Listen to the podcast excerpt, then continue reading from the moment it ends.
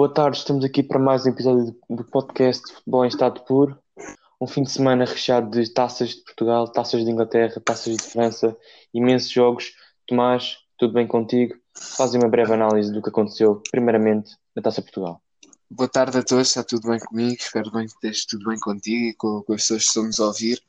A Taça de Portugal ganhou o Futebol Clube do Porto uh, num jogo uh, polémico até. O Porto ganhou 2-1, começou a ganhar 2-0. Depois o Benfica reduziu a de referir que o Porto desde os 38 minutos estava a jogar sem, com menos um e desde os 43 sem treinador. Uh, por isso acho que foi uma vitória arrancada a ferros do Porto, marcou dois gols para bola parada, Mbemba, uh, duas falhas da defesa do Benfica, na minha opinião, mas aproveitou o Porto e o Benfica depois não soube aproveitar o facto do Porto estar com menos um uh, para, para, empatar o jogo e levar um prolongamento, ainda, ainda marcou com o Carlos Vinícius, mas ainda mandou-me ao posto, depois com o Jota aos 90, se não me engano, mas uh, se, com poucas oportunidades para empatar, que acho que é um bocado inadmissível. Sim, sim, o Benfica está, quando parecia estar a rejuvenescer com as últimas edições do campeonato, volta a cair a pique com esta final de Taça Portugal. Quem, quem quis mais ganhar a taça ganhou, o Clube do Porto. Sim. Com menos um deu tudo para ganhar. O Benfica parecia, era o Benfica que parecia estar já com menos jogadores, uh, até porque o Benfica faz o primeiro remate à baliza ao minuto 62. Uma equipa como o Benfica não pode isto e depois um Benfica que tem um avançado de início que não, não, não, não, não dá nada à equipa. Há jogos que dá, mas em mil dá à equipa cinco jogos, alguma coisa. Portanto, alguma coisa vai ter que mudar. E depois, e depois quem vê o jogo pode ver que no meio campo do Benfica há sempre um buraco enorme entre os dois. Entre o Gabriel e o Weigl. O Gabriel tá, fica sempre a brincar cá atrás, perde a bola, e depois faz aquelas faltas. O Weigl às vezes não consegue acompanhar os outros e depois a defesa do Benfica, pronto, nas bolas paradas. Quem mete o treinador das bolas paradas como treinador interino não podia Sim. esperar outra coisa. Não, mas por exemplo, no segundo gol do Porto, a linha de fora de jogo da defesa do Benfica estava bem feita. Quem estragou e quem meteu o bebê em jogo por 3 centímetros foi o Seferovic. Sim, mas ninguém estava a acompanhar uh, o jogador. Não, porque, porque epá, eu acredito que se calhar eles tenham defendido aquilo com a linha do fora de jogo, porque se Seferovic estivesse só mesmo uns milímetros atrás, estava fora de jogo, não é? Mas sim, sem desculpa nenhuma, uh, não pode aparecer. Agora, o primeiro jogo, o primeiro golo uh, foi ali o Vlaco Adim vou escapar a bola, mas também o Ruben Dias atrapalhou ali um bocado, podia ter, eh, podia ter não saltar, estás a ver, que não sei se te lembras, mas o Ruben Dias saltou ali à bola. Uh, mas pronto, são coisas que acontecem. Depois o Mbemba muito bem a aproveitar estes dois lances, a não falhar, e depois o Porto a fazer o seu jogo, a defender com, com, com tudo o que tem, uh, a dar tudo o que tem para pa fazer esta dobradinha neste campeonato e conseguiu, merecidos, na minha opinião. Sim, sim, claramente. O Porto que assim igualou uh, o Sporting nas taças, são 17 taças de Portugal para cada. E o Benfica, vamos ver com o próximo época vai ser, que não falta muito para começar. O Benfica com um novo treinador, com novos jogadores de certeza e com alguns, com alguns a irem embora. Pode ser o, o último jogo de vários jogadores. Uh, vamos ver como é que o Benfica, como é que o Benfica vai preparar esta nova época, mas Exatamente. Só... muita coisa aqui. Sim, sim, só aqui para terminar, por acaso, essa coisa do, do último jogo de jogadores, eu no início do jogo pensei nisso e, e para ambas as equipas, porque se tens seguido a, a, o que os, as notícias têm dito, acho que o Conceição este ano vai ter de vender muitos jogadores importantes. Um, um deles, o Alex Teles, na minha opinião, é o melhor jogador da equipa, que acho que o Alex Teles vai mesmo sair do Porto. Uh, por isso, eu por acaso nesse jogo pensei que este pode ser o último jogo para muitos jogadores, tanto de ambas as equipas. Sim, vai, certeza, mas temos que esperar para ver. Porque visto notícias que Sérgio Gostão queria manter alguns pilares, mas como se sabe, é, às vezes não é aquilo que se tem no, no plantel. Portanto, Está fechado aqui a Taça Portugal, não há muito mais a dizer. Parabéns ao Porto, foi, foi justo vencedor. Sim. E agora vamos aqui passar para a Taça de Inglaterra, que nós, por lápis nosso, não eh, fizemos uma análise na sexta-feira. Mas temos com uma grande vitória do Arsenal. Primeira vitória do David Luiz com o Arsenal. O que é que tens a dizer sobre este jogo? Amanhã em altas, outra vez. Tenho antes de mais dar os parabéns ao Arteta. Só precisou de 28 jogos para ganhar o seu primeiro troféu como treinador principal.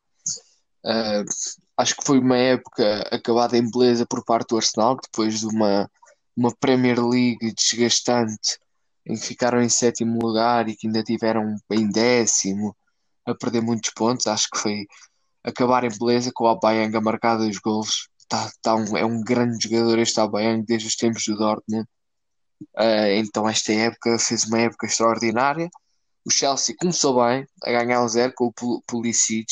Não sei se sabes, mas esta foi a melhor época do Pulisic enquanto, em termos de assistências e gols. Uh, foi uma, uma, uma, época interessante. Primeira época.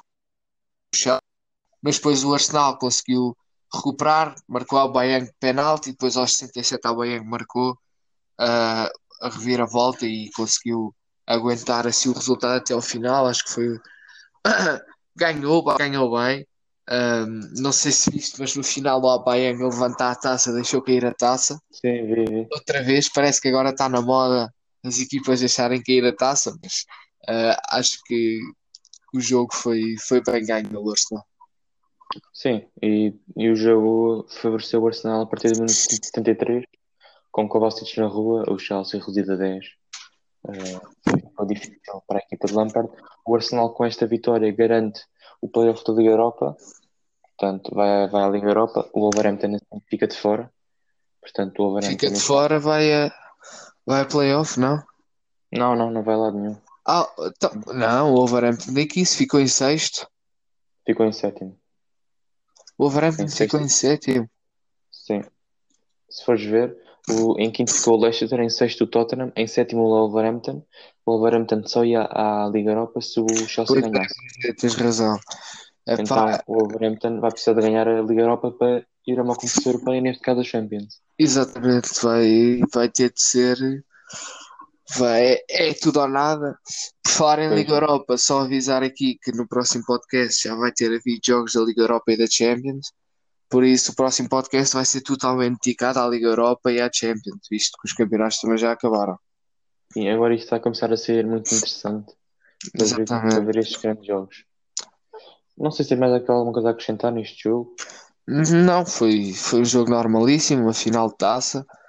Ah, e pronto, acho que não tenho nada mais a acrescentar. Sim, o Arsenal acaba em grande, o Chelsea nem tanto. Veremos o que é que as duas equipas podem fazer para o ano, principalmente o Chelsea com os reforços que já tem. Exatamente. Então, agora passamos aqui para a taça da Liga Francesa, onde o PSG venceu o Lyon, mas só nas grandes penalidades. Um jogo em que o Lyon foi superior em quase a parte de todo o jogo. Ah, O que é que dizer sobre isto, mano? Pá, vou, vou voltar a bater na mesma tecla do que eu já tenho dito nos últimos podcasts, porque por mais que o PSG ande a ganhar 7-0 equipas da segunda divisão, eu, na minha opinião, eles não se estão a preparar para nada com esses jogos, e sim nestes jogos é que dá para ver realmente uma maneira de se preparar para a Champions, e, e não correu às mil maravilhas, ah, com o Saint-Étienne ah, ganharam um zero apenas, aqui ah, ganharam nos penaltis e, e nem dominaram o jogo. Uh, foi um jogo disputado por ambas as partes, por isso é que eles devem tirar partido destas finais, sim, para pensar numa Champions e não tirar partido de um jogo em que jogam contra uma equipa de segunda divisão. Tendo em conta que também vão jogar com o Atalanta, uma equipa que está muito bem.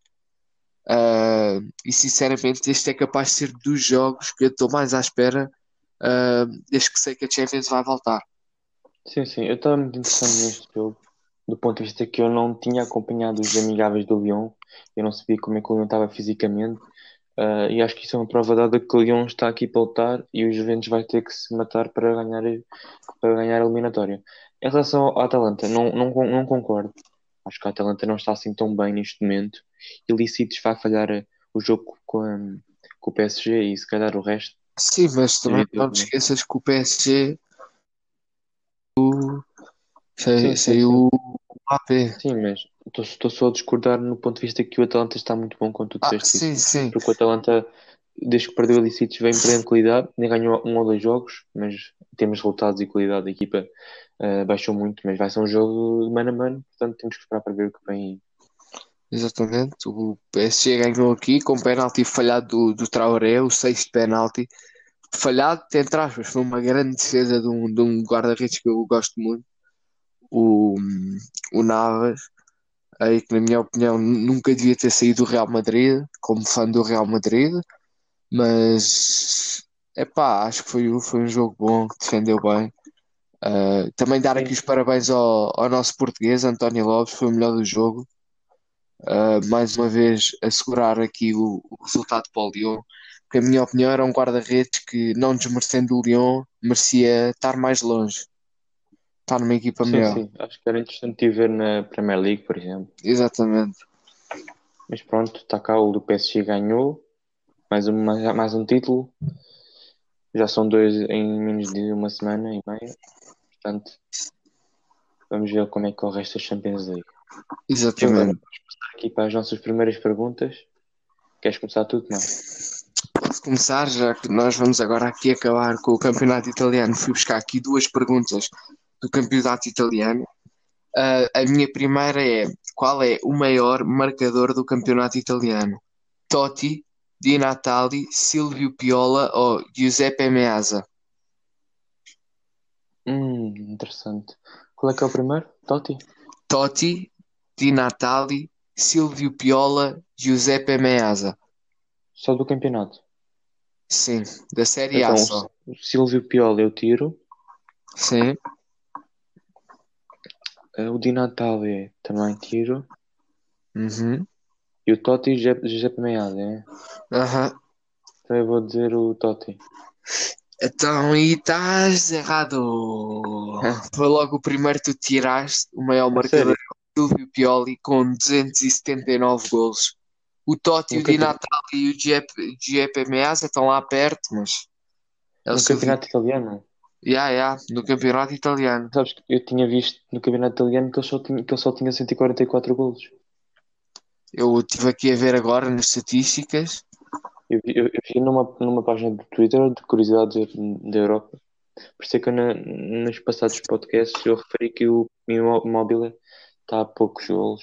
Penso. eu. Pá, eu estive a ver aqui na Wikipédia algumas estatísticas e dizem que a MMS está em primeiro. Agora, Pois, não sei deve se calhar. se na É que também- altura. Esse jogador deve ter jogado já há alguns anos, então as as estadísticas eh, às vezes Ele jogou entre 1929 e 1954. Ah, eh, desculpa, desculpa, Tomás. Isso pode ser verdade, sim. Eu estava a referir, eu agora estava-me a estava-me a- estava-me a esquecer, porque eu, eu vi que ele tinha 144 golos, mas foi no Lazio. Ou seja, Ah, ok, o mal podia ser, podia ser o melhor marcador do campeonato, era no Lazio. Ok, Então, ok. Pronto, errei, pronto. Então vou agora aqui para a minha. Tá. Eu, a minha da Liga Italiana, vou deixar aqui para a final, portanto agora passa Portugal. Qual tinha sido o último jogador a marcar dois golos ou mais de cabeça numa final de Taça Portugal? Jordanov, Figo, João Pinto ou Falcão? Olha, esta vem mesmo. Sei lá, olha, vou para. Eu acredito que Falcão, acho que não. Sei lá, olha, vai para o Figo. Foi o Jordanov. Jordanov, isso. Era Pá. Eu excluí logo o, Falcão, porque o Porto, como ganhou nestes últimos tempos, ganhou poucas. Acho que a última foi em 2004, ou que foi, não foi? Não, ah, não, o Porto. A última Taça. Não, a última com o Benfica foi em 2004, estava a confundir. O Benfica pá. ganhou. Pronto, ok, exatamente. Por isso é que eu estava a dizer. Eu estava a achar estranho que o Porto teve aí umas três Taças de Portugal a ganhar, com a equipa de Guimarães, Viseu e não sei. Ok, ok. Estamos fechada a nossa primeira, as nossas primeiras perguntas. Passamos aqui para o fim da Liga Italiana, a liga com mais golos deste ano. Surpreendentemente, há alguns que diziam que, que era das ligas mais fracas, que era a liga do 1-0, mas tem uma média de 3,04 golos por jogo. Portanto, espetáculo esta liga italiana, Sim. que acaba com o Inter apenas a um ponto da Juventus. A Juventus tem sete derrotas, mais que, por exemplo, o Inter ou o Atalanta. Exatamente. Acho que que aquele jogo contra o Sampdoria salvou os Juventus, até porque depois tiraram o pé do acelerador e, e uma pessoa olha para este campeonato e vê as Juventus aqui a ser campeão por apenas um ponto e pensa, ela isto foi até a última jornada, uh, mas não. Uh, o Inter aqui ganhou 2-0 ao Atalanta. O Atalanta com esta derrota ficou a dois golos dos 100 golos, mas mesmo assim não deixa de ser surpreendente. 98 golos numa época. Uh, o Inter ficou em segundo, o Atalanta em terceiro, o Lazio em quarto, não mudou muito. Uh, ficaram assim estes quatro, também não, não era matematicamente impossível mudar. Depois temos aqui o quinto, sexto e sétimo, também não mudou muito. Roma em quinto, já tinha garantido na última rodada o quinto lugar, na última ronda. E o Milan também já tinha garantido, ganhou 3-0 ao Cagliari. E muito bem, e, o Milan já não há palavras para dizer. Exatamente. Desde que voltou o campeonato. O Nápoles, pronto, também já estava lá na Liga Europa por, por causa de ter ganho a taça da Itália. Exatamente. As equipas para o ano. Pois, epá, o Nápoles acabou por safar, não é? Mas ah, não deixa de ser uma, uma época má concedida Sim, claro. do Nápoles. Sétimo lugar, E acho. uma coisa para ainda aqui dizer mal, entre aspas, das Juventus. Uh, o Juventus tem à sua frente como melhor, como uma equipa com mais golos, o Inter, Atalanta, Lazio e Roma. Portanto, é o quinto melhor ataque. E se tivesse mais, mais 4 ou 5 jogos, ainda ficava atrás do Milan, quem sabe. Pá, provavelmente. Provavelmente se, se houvesse mais jornadas ficava, mas também nunca se sabe, não é? Porque eles também só começaram a perder estes dois jogos depois de serem campeões, mas isso são coisas no futebol que nunca se sabe. Depois, Mas pronto, temos agora exatamente. baixo. Podes Ah, começar. posso começar só dizer Sim, aqui começar. que a última jornada foi muito interessante. O Génova estava a disputar com o Lecce. É, é, é facto que, que o Génova tinha vantagem pontual, ah, mas o Génova a ganhar 3-0 ao Hellas Verona, uma grande vitória, e o Lecce num jogo infernal a perder 4-3 contra o Parma, num grande jogo que houve, e acabou por ser o Lecce, o Brescia e o Spal que acabaram por descer e acabaram por salvar o Génova, o Torino, o Sampdoria que já se tinha salvo. Uh, por isso, acho que eu já desde os primeiros podcasts que andamos a fazer, que o Lecce está nesta situação, eu disse que o Lecce ia acabar por descer, porque na minha opinião a equipa do Génova é superior à do Lecce, mas isso também não quer dizer nada. Uh, mas pronto, acho que isto acabou bem e não há aqui nada a acrescentar pela minha parte. Sim, sim. Acho que os Juventus também. Os Juventus é o vencedor porque fez mais pontos, perdeu menos, mas para o próximo ano penso que isso vai ser ainda mais interessante. Ainda para mais sempre os jogadores como Ibrahimovic ficarem nos- nas suas equipas. Ah, Tomás, queres passar agora para os prémios? Sim, podemos passar aqui para os prémios aqui da, da Série A.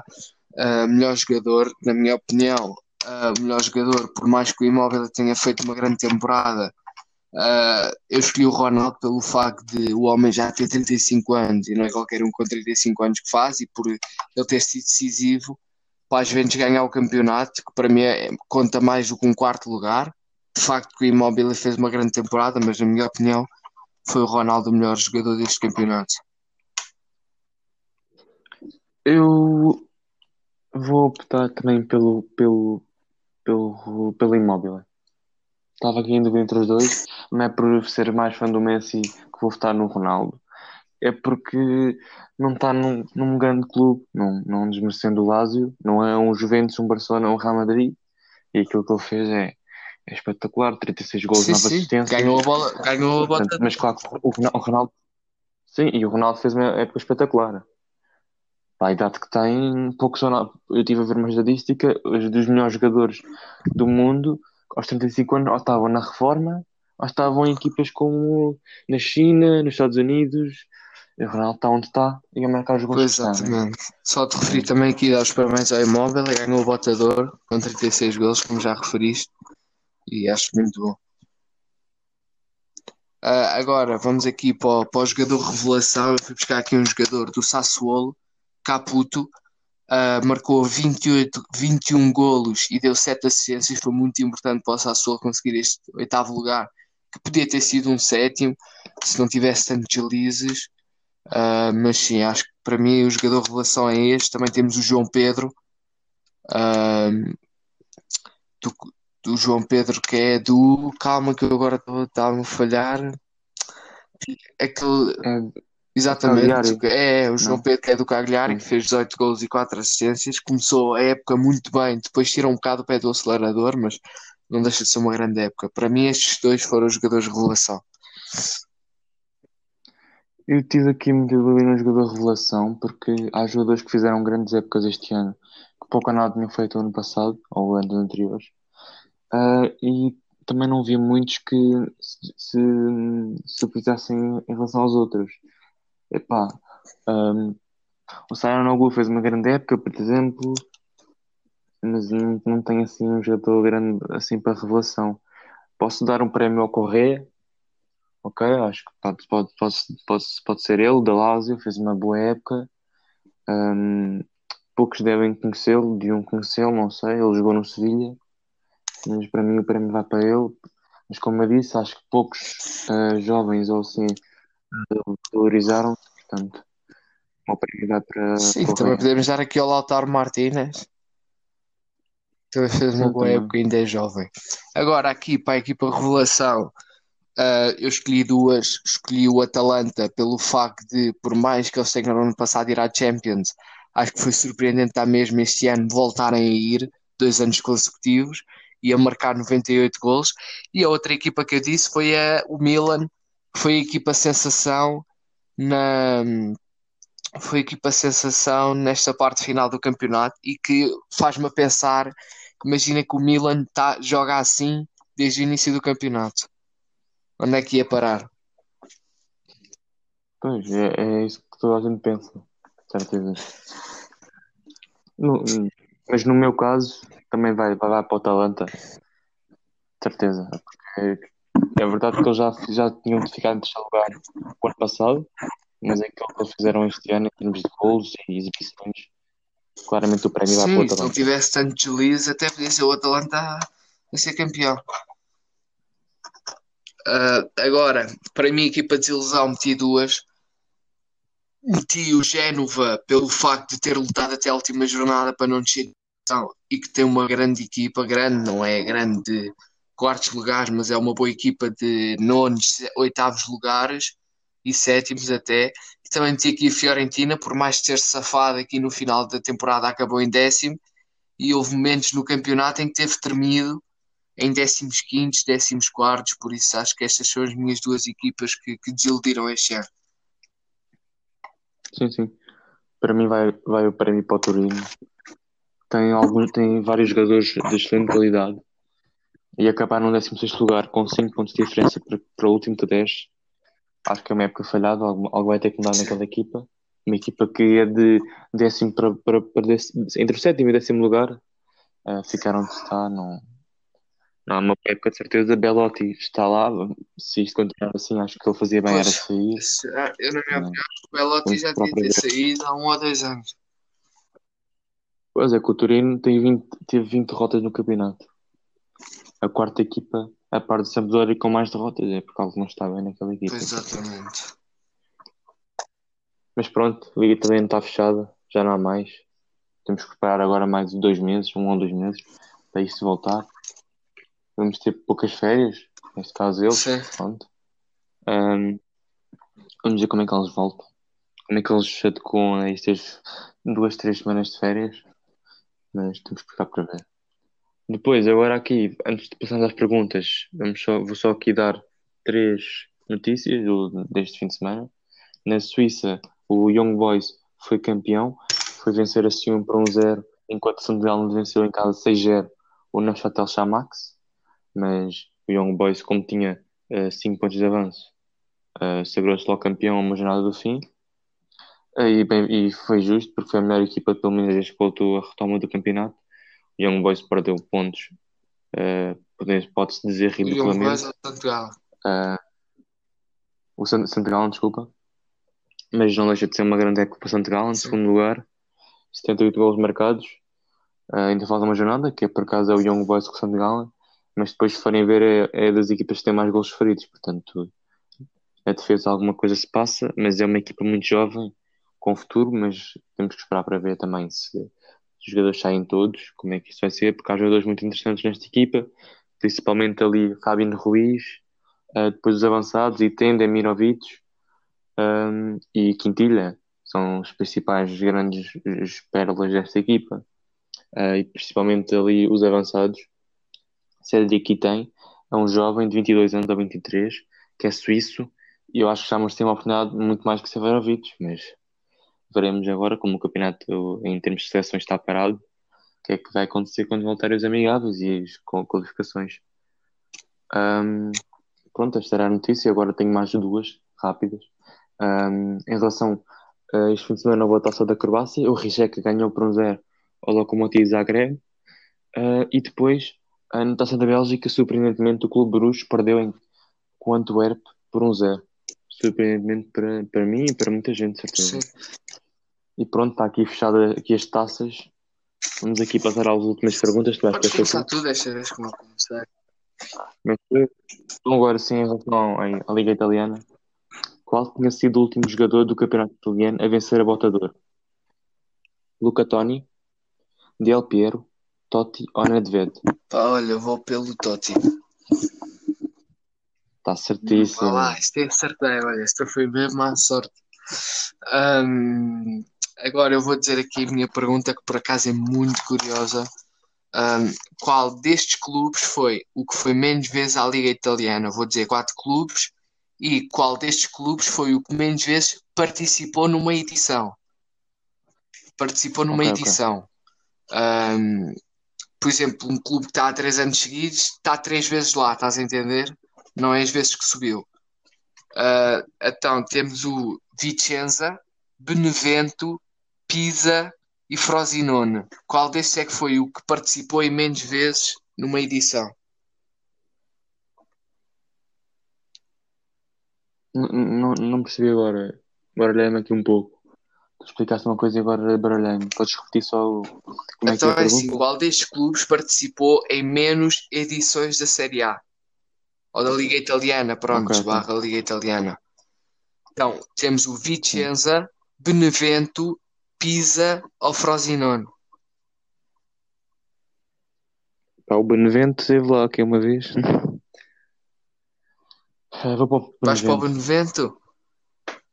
Certíssimo. Vou. Está certíssimo.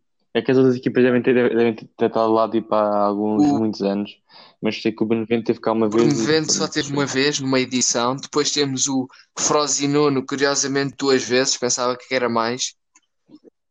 Depois temos o Pisa, que foi sete vezes, e este é o mais surpreendente, que foi das equipas desconhecidas que mais edições teve, foi Vicenza. 30 edições da Liga Italiana as coisas que não sabemos. É? Esta é a equipa desconhecida, entre aspas, não é? Desconhecida por nós, que mais participou. O resto é só equipas que estão na Primeira Liga há muito tempo. Sim, e uh, não sei se conhecem a equipa da Pisa. Pisa conhece. Tem, tem, tem, tem, tem eu gosto, eu gosto das, das, das pizzas. Carbonara, bolonhesa. se quiserem também, olha, também há um jogador também é muito bom que é o Lasanha. Olha, isso é do Udinese.